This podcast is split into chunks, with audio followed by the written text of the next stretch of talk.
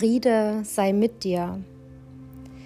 Wo Gott wohnt, da schweigen die schweren Worte, da verhallen die harten Töne, es ist vernehmbar still. Wo er wohnt, da fallen Mauern, da wuchert das Leben, da ist es sichtlich sanft. Wo er wohnt, sucht er mich, da finde ich mich wieder in seinem Licht. Mein Name ist Rowena Jugel, ich bin Pfarrerin in der Nähe von Zwickau und ich begrüße dich zu einer neuen Folge von Zeltseele. Schön, dass du zuhörst. Wenn dir gefällt, was du hörst, dann teile die Folge gern oder abonniere den Kanal, damit du keine Folge verpasst. In meinen Händen fühlt er sich warm an, irgendwie weich mit seiner Oberfläche. Jahrtausende haben ihn geprägt, geformt, ausgewaschen. Seine Maserungen und Farben erzählen eine Episode der Zeit, die ich nur aus den Dinosaurierbüchern meiner Kinder kenne. Kreide oder Jura, Trias vielleicht. Er passt in meine Hand mit seinem von Kalk überzogenen weißen Mantel und ich habe ihn mitgebracht aus dem Urlaub in Sassnitz auf Rügen. Ein bisschen sieht er aus wie der Zahn eines Säbelzahntigers mit Löchern, die sich unterschiedlich groß verteilen. Außen weiß, durchzogen von graphitschwarzen Fäden, deren Farbe auch seinen Kern bildet. Wenn ich ihn in der Hand halte, dann erinnere ich mich an warme Sommertage, an die Wellen, die abends wild gegen den Leuchtturm scheppern, an die Spaziergänge barfuß am Strand.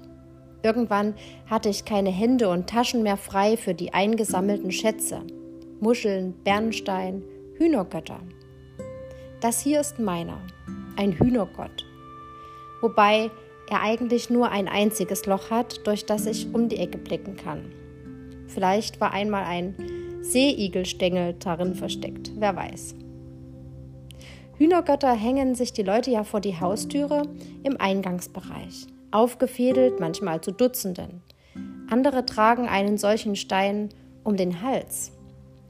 Sie sollen Glück bringen oder gegen böse Geister schützen. Vielleicht hat man sie früher ja in die Hühnerställe gehangen, damit die Hennen viele und große Eier legten. Diese Glückssteine vom Strand faszinierten die Menschen scheinbar nicht nur damals, sondern sie tun es auch noch heute. Für mich ist mein Stein eigentlich einfach nur ein Lochstein. Das Meer hat ihn bearbeitet.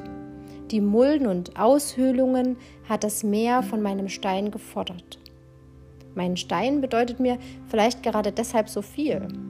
Ihn macht nicht seine glänzende Oberfläche aus oder sein strahlendes Aussehen. Es ist das Kantige, es sind seine Narben, das, was ihm fehlt, das, was ihm genommen wurde, seine Substanz.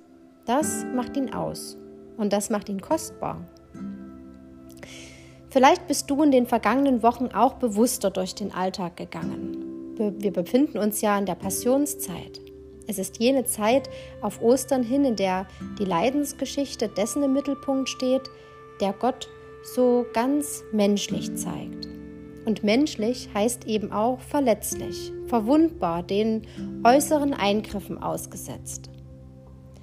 Ich denke da an Jesus im Garten Gethsemane. Ihm fehlt die Nähe und die Solidarität seiner Freunde. Könnt ihr nicht wachen, wachen und mit mir beten? Dreimal fragt und bittet er seine Freunde vergeblich. Immer wieder schlafen sie einfach ein, wollen nicht sehen und hören von der Schwäche dessen, den sie doch für seine Stärke lieben und bewundern. Mit seiner Verzweiflung bleibt Jesus allein. Einsam ringt er um den schweren Weg, der vor ihm liegt und den er vor sich sieht und für den er so sehr die Gemeinschaft derer bräuchte, die bisher um ihn waren, das Gespräch, den Zuspruch und die Kritik.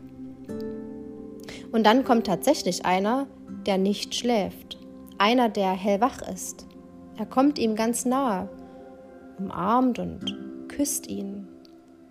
Aber seine Freundlichkeit ist nur vorgetäuscht. Der Kuss ein Judaskuss, die Geste ein Verrat.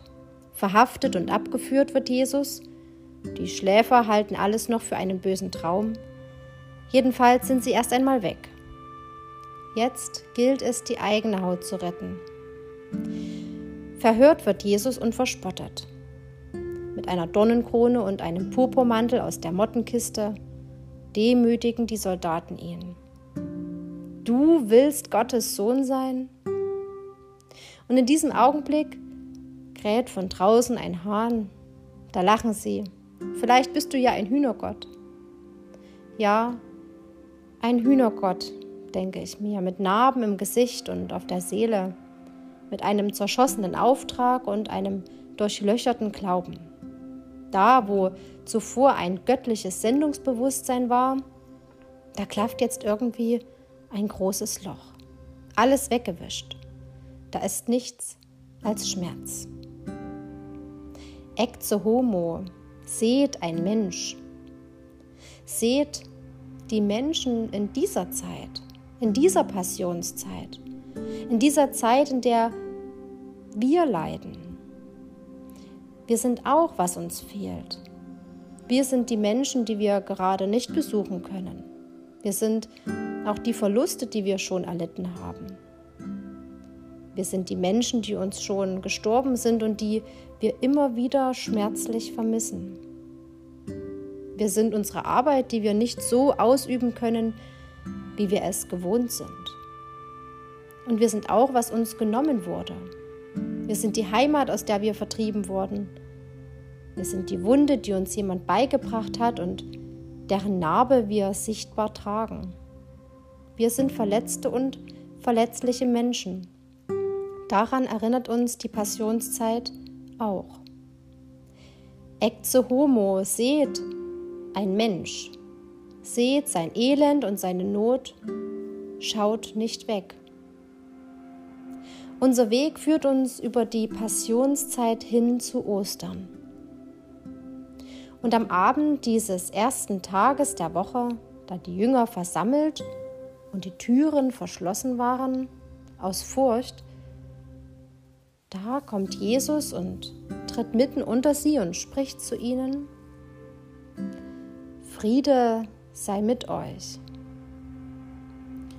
Und als er das gesagt hat, zeigt er ihnen die Hände und seine Seite. Und was sehen sie da? Sie sehen die Löcher von den Nägeln, mit denen er ans Kreuz geschlagen wurde. Sie sehen die Narbe von der Lanze, die die Soldaten ihm in die Seite gestochen haben. Sie erkennen den Auferstandenen an seinen Wunden, an seinen Narben, daran, was ihm fehlt. Da wurden sie froh, dass sie den Herrn sahen. Seine Freunde erkannten ihn, keinen kleinen Hühnergott, sondern den Gott des Lebens. Er ist da auch für dich. Meinen Stein umfasse ich noch einmal, fahre mit meinem Daumen die Rillen nach, das Ausgehöhlte.